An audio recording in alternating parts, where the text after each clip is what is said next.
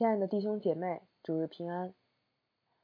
上周五月二十号那天，朋友圈里很热闹，有表白的，有官宣恋爱的，还有人领了结婚证。我们一些弟兄姐妹那个周末还参加了一场现场的婚礼。特别向我们当中刚刚步入婚姻殿堂的弟兄姐妹们表示热烈的祝贺。可能有人不是很了解，为什么继情人节之后。五二零又成了一个集中秀恩爱、撒狗粮的日子。我问一个姐妹：“你知道五二零是什么日子吗？”她说：“亚非拉人民团结起来打败美帝国主义，东风吹，战鼓擂。”好吧，看来还是有必要解释一下。五二零顾名思义就是我爱你。你们如果能理解幺六八一路发。应该就能想明白“五二零我爱你”的这个道理了哈。在我们参加的那场婚礼上，很多人都特别感动，也有还不信主的朋友愿意来了解信仰。婚礼策划师说他办过几次教会的婚礼，觉得特别不一样。那我就在想，究竟是什么让基督徒的婚礼跟世上的那些婚礼不一样呢？是基督徒的爱情更轰轰烈烈、甜甜蜜蜜吗？是基督徒的婚姻更门当户对、性格般配吗？不是的。基督徒的爱情和婚姻之特别，在于有一位神在两个人中间，他的救恩、他的同在、他完全的爱，借着相信他的人临到了两个人的婚姻当中。可是。当五二零成了一个流行起来的日子，敢说我爱你的人却少了，即便是信主多年的老基督徒。在教会里，我们谈孩子的教育，谈工作的意义，谈金钱的管理，谈神学的立场，而爱的话题却慢慢变得无从谈起，尤其是夫妻之间。爱作为我们信仰最核心的招牌。怎么离我们越来越远了呢？我们究竟是在什么地方失落的？或者我们要从什么地方开始？在今天的这段经文中，路加讲了一个有罪的女人得蒙赦免的故事。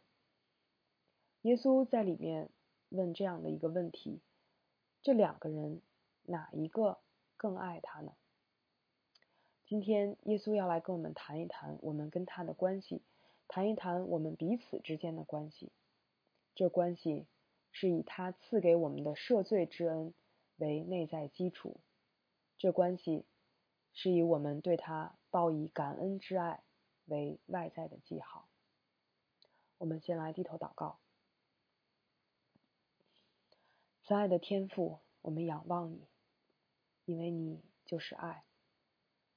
我们爱是因为你先爱了我们，天父，你知道，当我们信主多年，当我们里面的爱好像慢慢的褪色，慢慢的逝去，我们不知道重新的，我们不知道如何的来重寻这份起初的爱。唯愿你的圣灵今天再一次光照、开启我们的心，借着今天你的话语照亮我们里面。你让我们看到，我们要重新回到什么地方去拾起那起初的爱？愿你帮助我们，也愿你在我们中间亲自引导我们，带领我们，听我们这样的祷告，奉主耶稣基督的名求，阿门。路加福音进入到第七章以后，叙述中就一直隐含着一个问题。耶稣究竟是什么人呢？他的说话形式不同寻常，而人们对他的说话形式所做出的不同回应，更是让他显得十分可疑。罗马百夫长觉得自己压根儿都不配去见耶稣，而犹太人看到耶稣让死人复活，说他是大先知。耶稣的开路先锋施洗约翰在牢狱中。也不免对耶稣的身份产生了怀疑，甚至要派人去问耶稣：“耶稣到底是谁？他究竟跟我有什么关系？这个悬念在今天的故事中被推到了顶峰，而陆家用了四个场景来将答案向我们揭晓。首先，故事发生在一个法利赛人的家宴上。这个叫西门的法利赛人请耶稣来家吃饭，耶稣就去他家赴宴。上一次法利赛人出场是第五章里面耶稣教导众人的时候，他们和文士一起在旁边听着。对于耶稣一会儿赦免人的罪，一会儿跟税吏和罪人一起吃饭，一会儿又在安息日治病，都极为不满，甚至开始商量怎么处置耶稣。所以这里法利赛人邀请耶稣到家里吃饭，感觉气氛友好缓和了许多。当时人们在家里请客吃饭的习俗跟我们今天的文化很不一样。那时候人们的生活不像现在的都市生活这么具有私密性，而是带有很强的公共性，更像是村子里面谁家来客人了，街坊邻居没啥事儿的，可能也就都过来串门儿凑热闹了。当时犹太人家中的宴席，客人是头朝餐桌，脚往外伸。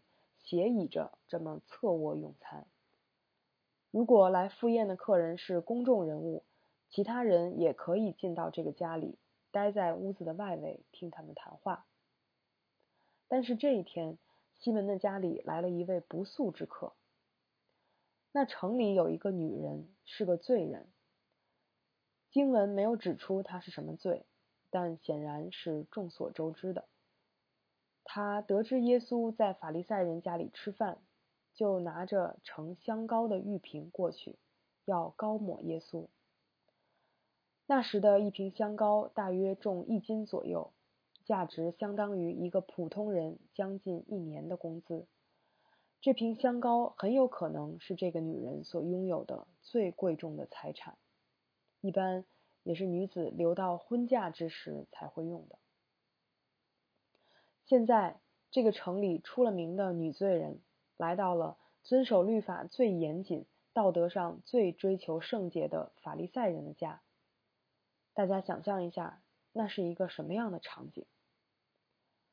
这个女人进来之后，就站在耶稣背后，挨着他的脚哭。她的眼泪打湿了耶稣的脚，他就跪下来，用自己的头发去擦。擦干了之后，他又不停的用嘴亲吻耶稣的脚。亲完了之后，他就将那极贵重的香膏抹在耶稣的脚上。整个这个过程中，没有人讲一句话，这个女人没有讲话，但是她用这一系列动作，向耶稣表达了一个人所能表达出的最大的卑微。最高的尊崇，最深的感激。这个女人冒着被人用石头打死的危险，豁出去所有的脸面，付上她所能付的所有代价，将她心中对耶稣的爱毫无保留的倾倒在他的脚前。是什么让一个人对耶稣做出如此的举动？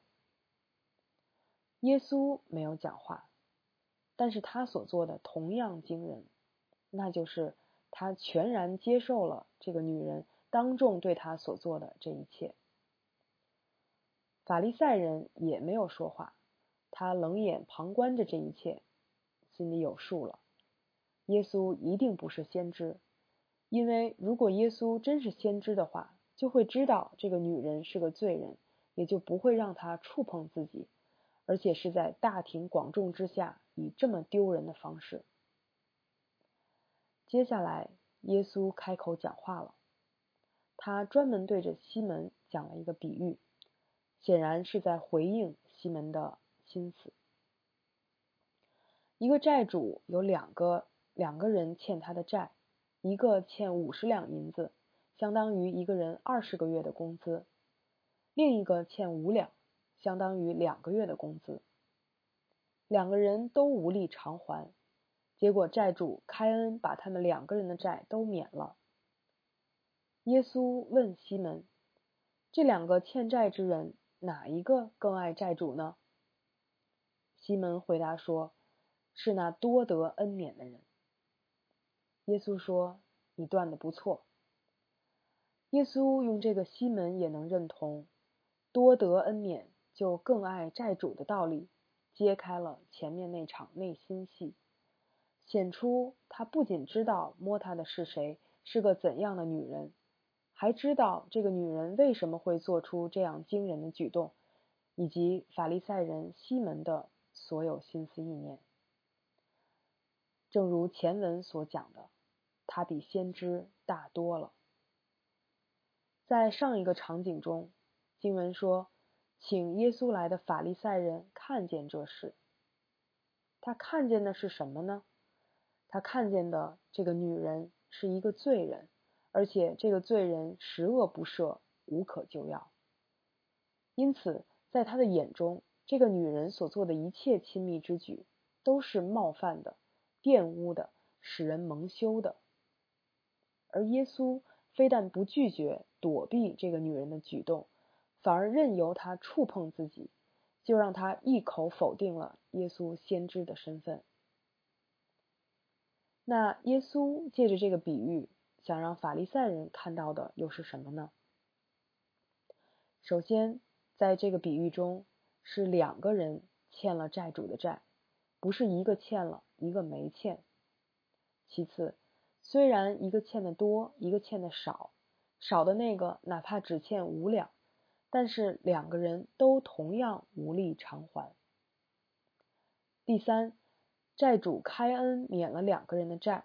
两个人都领受了债主的恩典，最后因为得了恩免，欠债之人对债主心生爱戴，而多得恩免的那个人心里生发出来的对主人的爱就更多。在法利赛人的字典里，我们没有看到恩免这两个字，所以对他来说，一切都定格于罪。一个人要么被罪玷污。要么竭力与罪划清物理界限，道德阶级也就就此划分了出来，不容僭越。所以，在他看来，这个女人身上已经打上了红字的烙印，永远去不掉了。可是耶稣怎么说呢？耶稣说：“你错了，这个女人的确欠了很多的罪债，但是上帝有赦罪之恩。”如今她的罪债已经全部蒙主赦免了，所以他的心里对主生发出了许多的爱。现在我们知道这个女人之前为什么会对耶稣做出那样的举动，也知道法利赛人为什么会对耶稣做出如此错误的判断了。如同上一次的经文中所讲，凡是接受了约翰悔改洗礼的百姓和税吏。当听到耶稣谈论约翰的侍奉时，就都以神为义。但法利赛人和律法师没有接受约翰的洗礼，竟废掉了神对他们的旨意。也就是说，在面对约翰让大家悔改的呼召时，百姓和罪人转向了神，而法利赛人和律法师不认为自己有需要悔改的地方，也拒绝。与在他们看来低他们一等的罪人为伍，这样的态度导致了他们在对耶稣的反应上继续分道扬镳。这就是为什么施洗约翰来不吃饼不喝酒，法利赛人说他是被鬼附身的；而人子来又吃又喝，法利赛人又说他是贪食好酒的人。但智慧之子。都以智慧为事。法利赛人灵魂层面的瞎眼，让他们总是无法做出正确的判断；而那些跟随约翰和耶稣的人，却能够认出上帝行事的方式是对的。法利赛人西门和有罪的女人，就证明了这一点。从上下文来看。这个有罪的女人接受了约翰悔改的洗礼，也经历到了上帝的赦罪之恩，并且她灵魂的眼睛被打开，使她认出耶稣就是带下赦罪之恩的那一位救主。因为蒙了这又大又奇妙的赦罪之恩典，这个女人的心中涌流出来对主深深的爱。这爱给了她胜过人们异样眼光的勇气，给了她付上一切代价的勇气。也给了他放下自己、谦卑俯伏在主脚前的勇气。为了让法利赛人更进一步看清自己所缺失的，耶稣根据这个比喻又重新讲述了一遍第一个场景中所发生的事。他转身向着那女人，对西门说：“你看见这女人吗？”我进了你的家，你没有给我水洗脚，他却用泪水沾湿我的脚，又用自己的头发擦干。你没有亲我，他却在我进来之后就不停亲吻我的脚。你没有用油抹我的头，他却用香膏抹我的脚。因此，我告诉你，他爱的这么深。证明他众多的罪早已蒙赦免了，那爱的少的，证明他已得赦免的也少。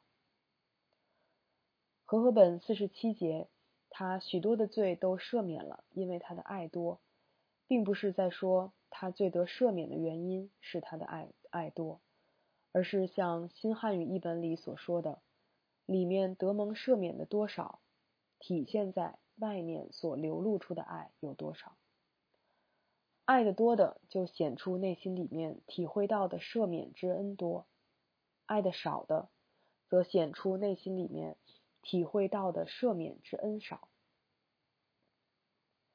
经过耶稣这么一对比，法利赛人西门和蒙恩的女罪人之间，不是爱的多、爱的少的差距，而是有许多爱。和根本没有爱的天壤之别。为什么呢？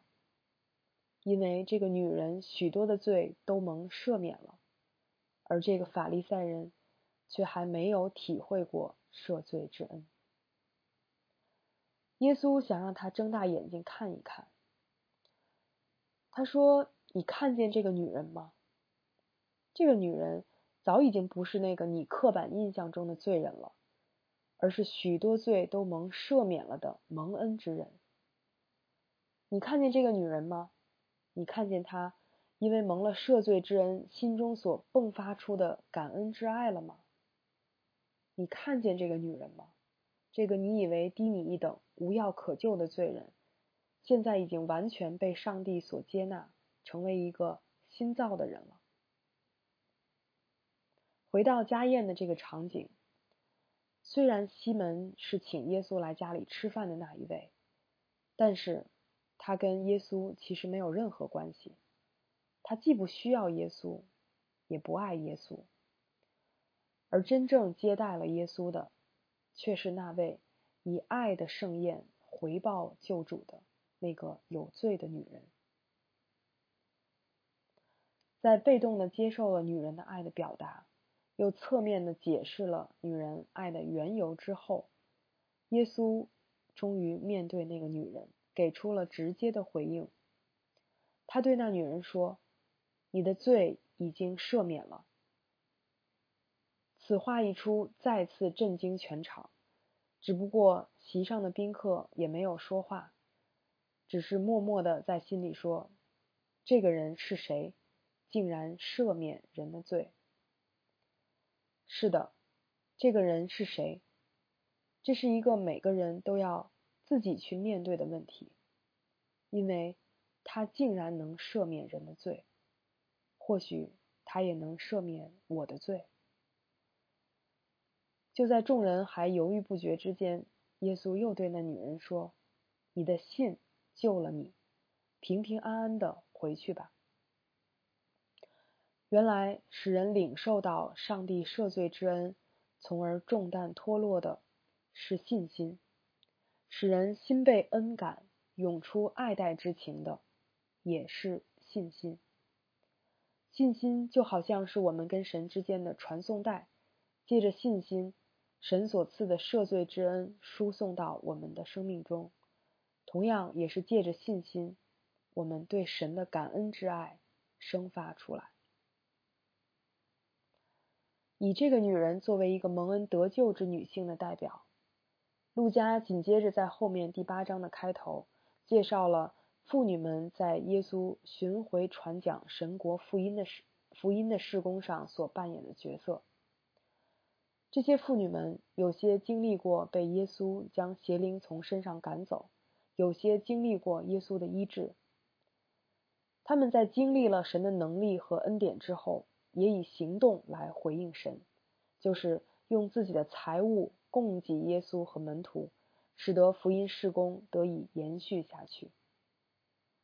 在这些妇女当中，路加特别提到了三个人：摩大拉的玛玛利亚、西律的管家苦萨的妻子约雅拿，还有苏萨拿。从中可以看出，当时跟随耶稣的门徒里面，身份和地位上都已经分布的比较广泛。甚至连西律管家的妻子也跟着耶稣巡回侍奉。这些妇女一直忠心的跟随着耶稣，特别是在耶稣受难的时候，扮演了极其重要的角色。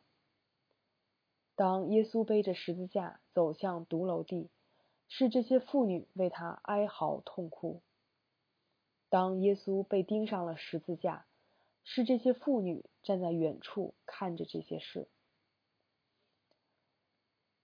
耶稣的遗体被约瑟取走之后，又是这些妇女看见了坟墓和耶稣的遗体是怎样安放的，然后回去预备了香料和香膏。当他们带着预备好的香料去到坟墓那里，是他们最先见证了耶稣从死里复活，而从坟墓回去把这些事告诉了那十一个使徒和其余个人的。正是路加在这里所提到的那几位妇女，就是抹大拉的玛利亚、约亚拿，还有雅各的母亲玛利亚。以前有小姊妹问过圣经如何看待女性的问题。从这些经文当中，我们能够明确的看到，女性在上帝的心意里所占据的独特而又宝贵的位置。感谢神。我们教会当中也有这样一群既有爱心又热心侍奉的姐妹们，她们也总是慷慨的奉献着自己手中的财物和资源，热情的投入到各项的服饰中。愿神特别纪念他们的摆上。最后，让我们回到一开头所提到的不爱了的问题。从这个最蒙赦免的女人身上的经历来看，有这么几点是值得我们去思想的。首先，耶稣基督来到世上，将神的赦罪之恩带进了我们的生命中。这恩典是我们跟神关系的基础。无论罪有多大，神都有能力赦免。就像保罗所说的：“罪在哪里显多，恩典就更显多了。”其次，接受这赦罪之恩，意味着我跟其他所有的罪人都站在一个同等的地位上，而不是站在一个继续去追讨别人罪债的位置上。所以主导文里说：“免我们的债，如同我们免了人的债。”第三，当我们不断以信心来领受神在耶稣基督里所赐给我们的赦罪之恩时，我们也会在信心中生发出对主的感恩之爱，这爱会成为我们里面蒙恩了的外在记号。由此，我们至少也可以从这三个方面来省察我们跟神、跟人的关系。首先，我们跟神的关系是建立在赦罪之恩的基础上。回想起初我们刚信主时蒙恩的状态。那时我们不也时常跪在主的面前，为着自己的罪被神赦免而流出感恩的泪水吗？我记得很久以前，我眼前浮现过这样的画面：生命就好像一趟列车，本来跑在一条通向死亡的轨道上，但是当我遇见耶稣，这趟列车仿佛被他用身体挡住，然后被他迁移到另外一条通向生命的轨道。随着信主时间的推移，赦罪之恩好像慢慢变成了一件理所当然的事。今天的经文提醒我们，我们应当时常重温初信之时我们所经历过的那强烈而震撼的赦罪之恩典，以及那恩典带给我们生命的更新和翻转。其次，当我们面对配偶以及面对不信之人的时候，我们是把自己放在跟对方同等的地位上吗？还是不经意间就流露出？好像只有对方欠债，而自己却不欠债那样呢？所谓恩免是什么意思呢？就是自己理当付的付不起，却被白白的免去。这免去就是饶恕一词的意思，意味着松开手，将对方所当付的白白的免去了。因为神免去了我们的罪债，宽恕了我们。所以，我们面对亏欠自己的人时，也总要宽恕。南非的图图大主教说：“没有宽恕，就没有未来。”的确是这样。就像今天的故事中，如果没有债主的恩免，欠债之人就要一直背负着心灵重担。没有饶恕，生命是没有出路的，关系也是一样。第三。当我们从神领受了赦罪之恩，也卸去了罪债压在我们心灵上的重担，我们的心里有没有生发出像那个罪有罪的女人那样热烈的爱呢？这个女人向耶稣所做出的动作当中，表达了何等的敞开、懊悔、脆弱、感激、谦卑、喜爱。舍己、勇气，而这些才是我们在保持跟神的活泼关系中才能生发出来的爱。亲爱的弟兄姐妹，请容我问你一句：你现在还会向自己的配偶、家人、不信主的朋友表达这样的敞开、懊悔、脆弱、感激、谦卑、喜爱？舍己和勇气吗？愿神更新我们每个人跟他的关系，使我们回到起初所蒙，现在还要再蒙的赦罪之恩上，让我们的心中再次生发出神自己那完全的爱。我们低头来祷告，此为怜悯的阿巴天父，感谢你。借着今天的经文，让我们来重新的思想：我们爱的源头是什么？我们爱的缘由又是什么？天父啊，是因着你将你的儿子耶稣基督拆来这个世上，赐给我们，为我们承担了我们的罪，我们本应我有我们自己所负的那样的罪债。使我们心灵的重担得以脱落，我们为此向你献上感谢和赞美，也求你在我们心中来更新我们起初所蒙的那样的赦罪之恩典，因为我们今天依然不断的需要从你而来的赦罪之恩。求你使我们的心中再一次深刻的认识到我们在你面前所处的地位。我们实在是那无力偿还罪债的欠债之人，求你使我们再次经历我们罪债得蒙赦免的那样的自由和释放。愿我们的心中再次向你，也向人生发出那真实鲜活的爱来。恳求你在我们跟你跟人的关系当中，不断的来。更新，使我们的生命能够活出你那样完全的爱。听我们这样的祷告，奉主耶稣基督的名求，阿门。